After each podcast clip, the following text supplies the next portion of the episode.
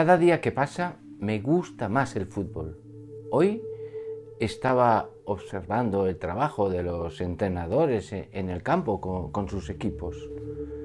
Sin embargo, el ambiente del partido que se jugaba en ese mismo momento en el campo grande de fútbol 11 me ha distraído por unos instantes. ¿Qué es lo que me atraía tanto? Pues bien, eh, eh, eran dos equipos de edad juvenil, unos 16 años, y muy parejos. El partido se desarrollaba con una gran intensidad. Los chavales ponían un ímpetu que llamaba la atención. Era atractivo eh, verles luchar noblemente por hacerse con el partido. Se les veía disfrutar del partido. Yo pensaba en lo mucho que estaban disfrutando ambos equipos. Estaban totalmente entregados, se ayudaban unos a otros para conseguir cerrar la defensa. Se les veía muy concentrados en todo momento, tomando decisiones, acertadas o no, constantemente. Gritaban de alegría cuando metían el gol y miraban al suelo desolados cuando lo recibían. Estaba presenciando un noble combate entre dos equipos que sin tener un gran nivel, ponían toda su ilusión por conseguir la victoria. Pero ¿qué tiene el fútbol que nos atrae tanto? ¿Por qué chicos de 16 años están dispuestos a correr hasta agotarse, sufrir golpes involuntarios y cambiar un cómodo sillón de su casa por un suelo duro de un campo de fútbol? La respuesta es evidente se les ve felices. Si con el fútbol realmente no disfrutan de verdad, todo esto no tendría ninguna explicación. Abrazos, emociones, disgustos, cansancio, errores, aciertos, goles, injusticias, golpes, caídas, miedos, gritos, aplausos, discusiones, protestas, lesiones. Parece que no hay nada que pueda frenar todo lo que aporta este deporte a los jóvenes. Pero el fútbol, no lo olvidemos, es un medio y no un fin. Por desgracia, algunos adultos han colocado el deporte de nuestros hijos como un fin. En estos momentos destruimos toda la belleza que hemos contemplado hasta ahora. Matamos el objetivo principal del deporte para los jóvenes, no es culpa de los jugadores, sino de los adultos que los guiamos, padres, entrenadores, directivos. El fútbol tiene como dos bandos completamente opuestos. Los que ven el fútbol como un fin, aunque muchas veces no lo reconocen, y los que lo utilizan como un medio muy atractivo y útil para formar a sus jugadores como personas. ¿Qué podemos hacer ante el mal enfoque actual del fútbol formativo? Son muchas ¿eh? las personas que viven el fútbol como si fuera un fin. Viven para el fútbol. ¿Cómo debemos actuar los que pensamos y, y actuamos de forma diferente? ¿Qué observaciones prácticas y, y oportunos consejos puedo ofrecer en este intento de fijar una posición coherente frente a a esta tendencia he aprendido una importante lección.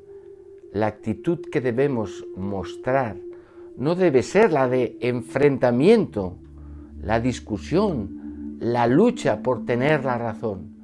Sería perder el tiempo porque no quieren escuchar, no desean hacerlo, no les interesa lo que les digamos porque ya han decidido por qué lado decantarse desde hace mucho tiempo. Sin embargo, sí queda una opción eficaz que animo a que se aplique en todo momento.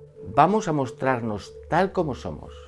Vamos a ofrecer un buen ejemplo de lo que pensamos y eso es lo que hará que muchas personas cambien de parecer, sin forzar su opinión.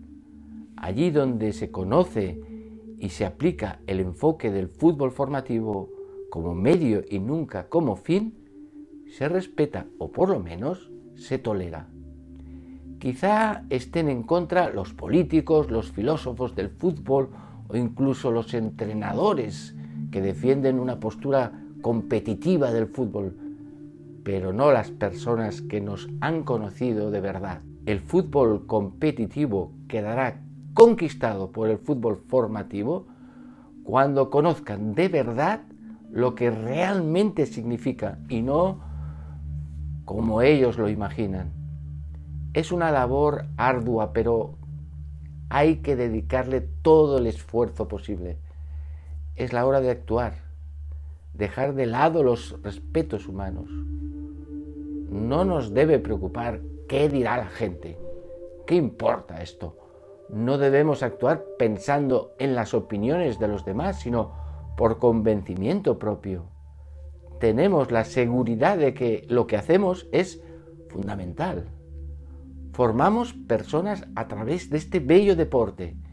Intentamos ganar los partidos, pero siempre buscando la formación de los jóvenes que lo practican. Sabemos que si utilizamos el fútbol formación, tenemos asegurada nuestra recompensa, que no es más que ver crecer de forma integral a nuestros jugadores. Es algo que llena completamente a un entrenador. No hay nada que pueda satisfacerle más. No buscamos llenar las estanterías de trofeos de hojalata, que el tiempo los llena de polvo y de olvido. Por desgracia, los criterios para medir la calidad de un club está en la cantidad de equipos que alcanzan las categorías más altas. Grave error procedente del fútbol profesional, del que es mejor adquirir pocas experiencias. Queremos llenar las estanterías del club de personas bien formadas después de haber participado de una experiencia tan atractiva como es jugar al fútbol. El criterio para medir la calidad de un club está en el prestigio y buen hacer de sus entrenadores, formadores, que utilizan el fútbol como medio y nunca como fin en sí mismo. Los trofeos que nos interesan son aquellas huellas imborrables que permanecen para siempre en sus jugadores tras haber caminado juntos un buen trecho del camino. No debemos preocuparnos de lo que piensan los que ponen el fútbol como un fin.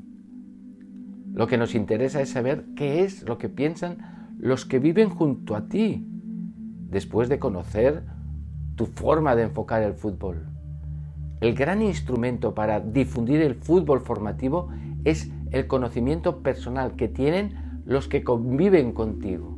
Por lo tanto, lo que propongo en voz alta y sin miedo a las opiniones contrarias es que cada uno de nosotros, los que pensamos que el fútbol es un medio y no un fin, lo demostremos con nuestro ejemplo día a día, en cada entrenamiento y en cada partido.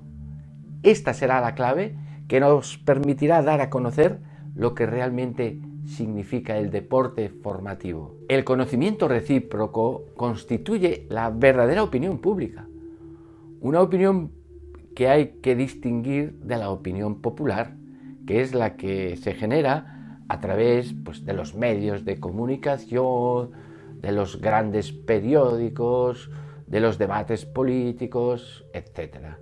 La opinión popular está muy distanciada de la realidad local y concreta. La opinión local no es de ideas, sino de cosas, no de palabras, sino de hechos, no de nombres, sino de personas. Es el momento de hablar. Hay un tiempo para callar y un tiempo para hablar. Y el tiempo para hablar ya ha llegado.